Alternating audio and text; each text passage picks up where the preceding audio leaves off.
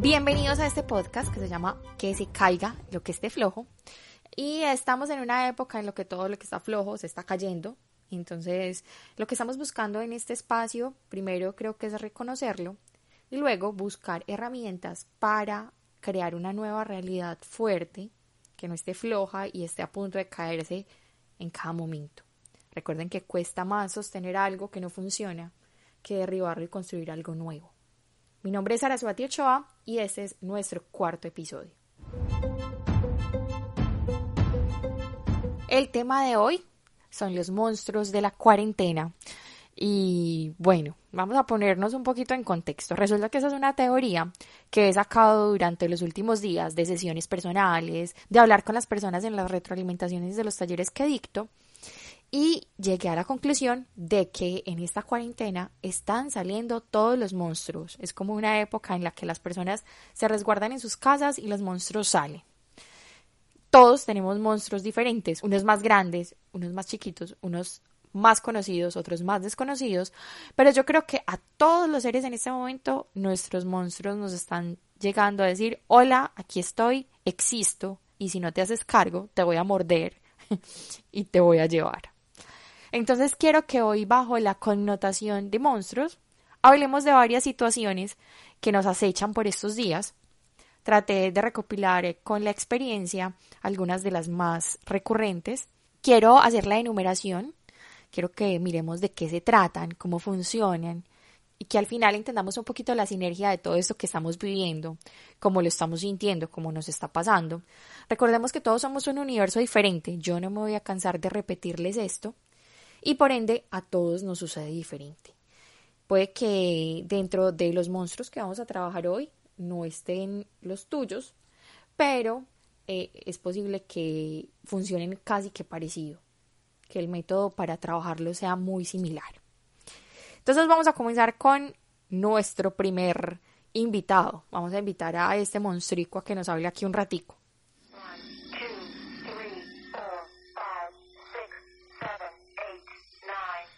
Bueno, vamos a hacer pasar primero al monstruo de la ansiedad. que más que de la ansiedad yo le pondría otro nombre y es como la necesidad de conocer el futuro, sino que es un nombre como raro para este monstruo, no, un monstruo que se llame cómo conocer el futuro, mi madre, no. Entonces llamémoslo el monstruo de la ansiedad.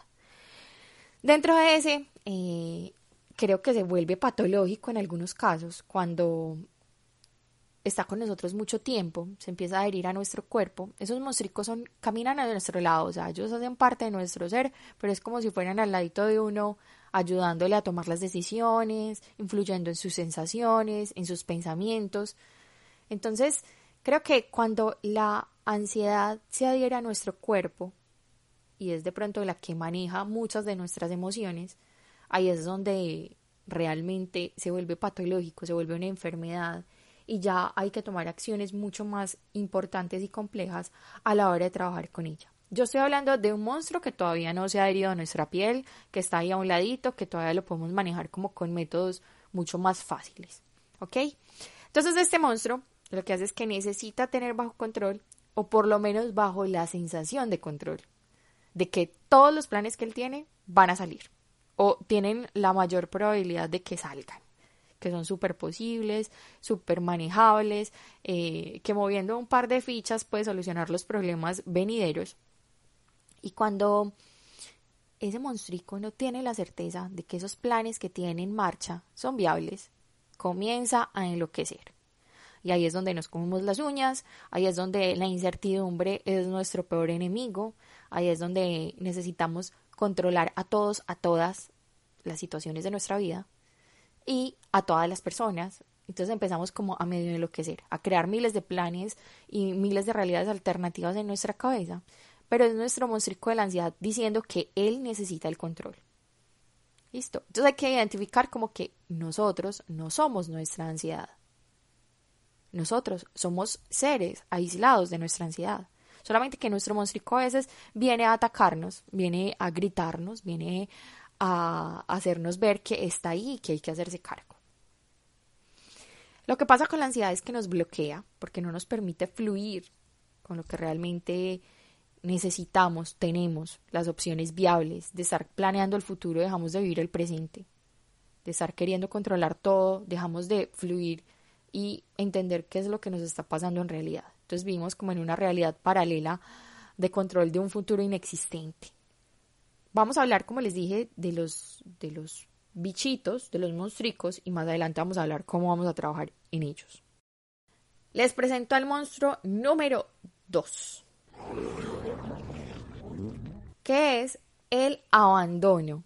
Sí, señores, es ese sentimiento de abandono, de que estoy solo, desprotegido, de que no tengo respaldo. Es un monstruo que nos hace sentir una necesidad de aprobación y de atención gigante. Entonces eh, nos abandonaron, eh, nos ya sabemos con quién contar y con quién no, es que no me prestan la cantidad de atención suficiente, es que no me dan el respaldo constante y puedo hacer dramas, pataletas, eh, hacer muchos reclamos. Puede ser que si tengamos apoyo, pero pues no tenemos el, el que ese monstruo quiere, ¿sí? O sea, es como si el monstruo quisiera un helado de chocolate y le traíamos una paleta de limón. Entonces, claro, él hace una pataleta y dice, es que eso no es suficiente, eso no es lo que yo me merezco, lo que yo quiero. Y no somos capaces de ponernos en la situación del otro, entendiendo que él está resolviendo sus propios problemas y no puede respaldarnos totalmente a nosotros. Nosotros mismos podemos respaldarnos. Entonces, ese monstruo nos hace sentir en debilidad con nuestro poder personal, porque ese sentimiento de abandono, por lo general, y esto lo digo en un 90% de los casos, viene de nuestra infancia, de nuestra relación con nuestros padres, de la atención que nos prestaron cuando éramos niños, desde los 0 hasta los 7 años. Entonces, estas personas que están sintiendo este abandono tan fuerte en esta época, les recomiendo que se vayan para esa época, que hagan un proceso de sanación con su niño interior, que revisen cómo pueden sanar esas heridas. Eh, también esto puede ser muy recurrente en las personas que en las que su niño interior controla su vida. Yo tengo una teoría en cuanto a esto que creo que le dedicaré un podcast completo, pero si alguno de ustedes escucha esto y tiene la duda y cree que su niño interior controla las decisiones de su vida en la mayoría de las veces, me escribe y les doy unos tipsitos. Vamos con el monstruo número 3,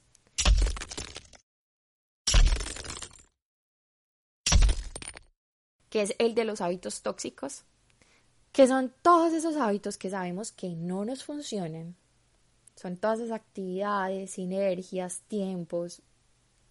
Hablamos siempre de métodos. Los hábitos siempre representan métodos en nuestra vida que sabemos desde hace mucho tiempo, de manera consciente o un poquito más inconsciente, que no nos funcionan, que no son coherentes con lo que nosotros queremos o somos y no son sostenibles en el tiempo. Estos por lo general representan maltrato, maltrato por ausencia o por excesos, eh, y puede estar muy relacionado con el equilibrio, que no tenemos nuestras actividades equilibradas, puede tener mucho que ver con los límites de nuestra vida, puede tener mucho que ver con los tiempos de trabajo y, que, y de descanso, y representan siempre un cambio que no hemos querido hacer, un llamado que no hemos querido atender, y no nos permiten avanzar o avanzar en el ritmo que queremos, y no nos dan paz. Entonces, a todos los seres que tienen eh, en este momento el monstruo de sus hábitos tóxicos ahí parado, peludo, a su lado, pónganle cuidado y miren cómo vamos a empezar a debilitar ese monstruo para que no nos muerda. En particular, ese es mi monstruo eh, de esta cuarentena, es uno de mis principales monstruos, por eso les hablo con tanta certeza de él. Aquí lo tengo al lado. Vamos a hablar del monstruo número 5. Hmm, este, Dios mío. Y son las relaciones en desequilibrio. Yo no sé cómo encontrarle un nombre más bonito a este monstruo, pero hay relaciones que literal son monstruos. Y vamos a ver algunas de las características. Esos son monstruos que vienen a decirnos que tenemos que sanar nosotros y que hay relaciones que ya no funcionan que no funcionan para la nueva realidad que necesitamos crear, para la nueva realidad que queremos vivir. Hay exceso o ausencia de silencios.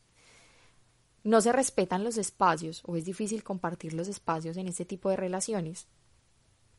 No hay salud mental cuando se está en una relación tóxica. Se cohíbe la libertad por lo general, eh, estos monstruos no permiten que la libertad exista o que no exista en la medida justa y equilibrada que necesita nuestra vida.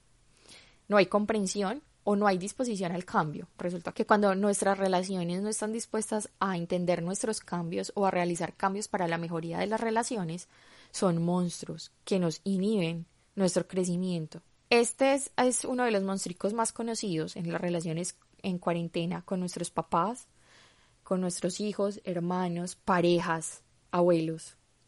Entonces, pilas que a veces también se puede ver en los jefes, pues que en este momento la relación que sea monstruosa, sea la del trabajo, o los clientes, o la empresa, o también puede representarse en, uno mismo. ¿Cómo está la relación con uno mismo? Que es el monstruo que viene a acecharnos. El monstruo número 5 es la escasez.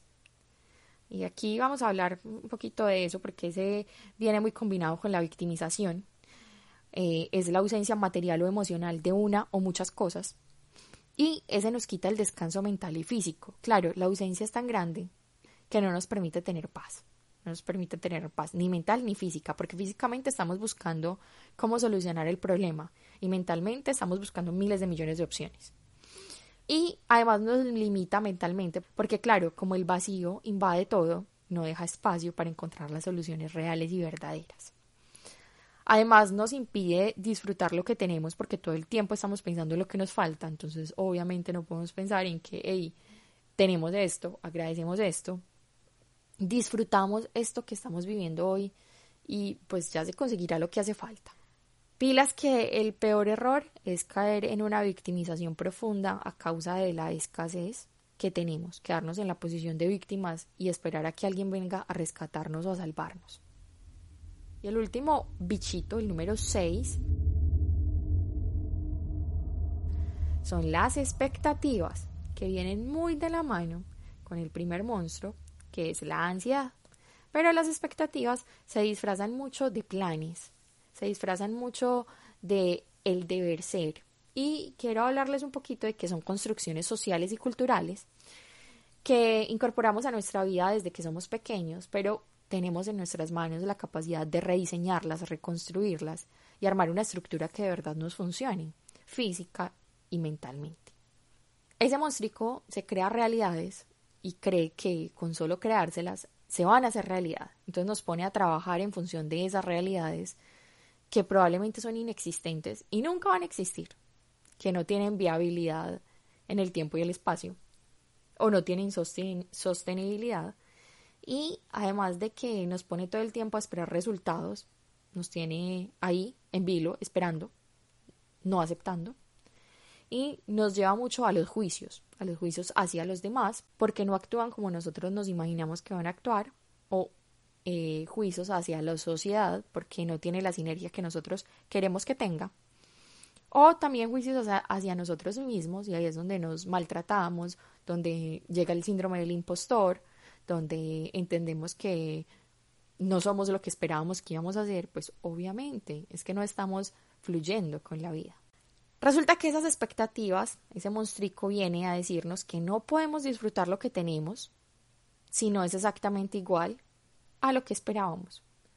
Por ejemplo, eh, hablemos otra vez del, del ejemplo del helado. El monstrico se imagina que va a llegarle un helado de chocolate y está esperando el helado de chocolate desde las 10 de la mañana. Y cuando le llega al domicilio, claro, porque es un bichito que también está en, cuarentena, resulta que le llega una paleta de limón. No va a disfrutar su paleta de limón y va a quedarse amargado todo el día por su helado de chocolate. Eso traducido a cosas mucho más grandes nos generan grandes cantidades de estrés, de tristeza, de inconformidad. Y hay que entender que nada es como nos lo imaginamos. Entonces en la vida hay que aprender un poquito más a dejar ese monstruo de lado y a enseñarle a que hay que fluir y agradecer lo que tenemos. Obviamente es muy diferente a la falta de aspiraciones, a la falta de planeación, a la falta de sueños, pero las expectativas de verdad nos roban espacio vital de disfrute.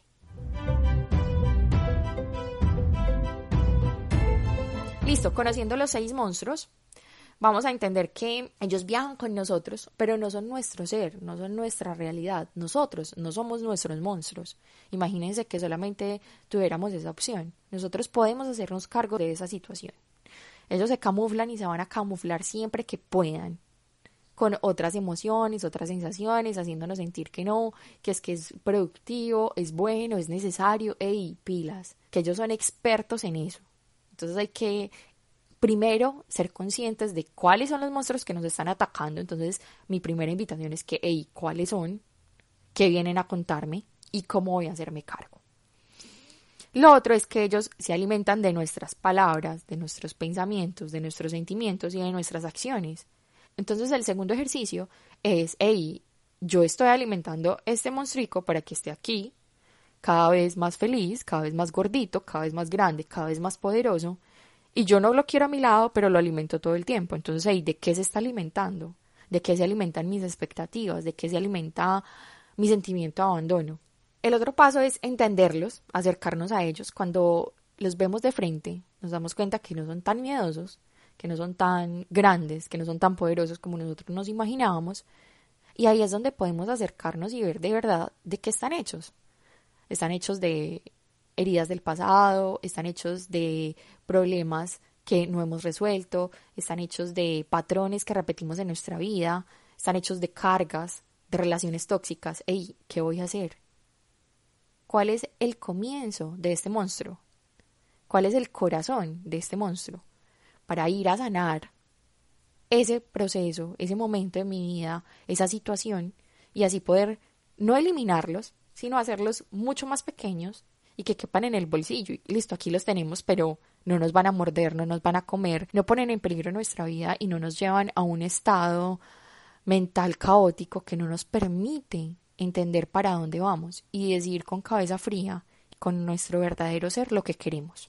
Los invito a ser amigos de sus monstruos, a primero que todo verlos. Yo creo que con que solo los vean, yo creo que ya es un paso gigante. La vida misma les va a ir mostrando cuáles son las maneras de sanar, hay miles de millones de maneras de sanar, todas válidas, cada uno tiene su propia vibración y su propio estilo. Y bueno, aquí les dejo entonces esta recopilación de monstruos. Ya saben que me encuentran en arroba simplemente suati y por ahí podemos conversar más si quieren. Un abrazo y hasta el próximo episodio.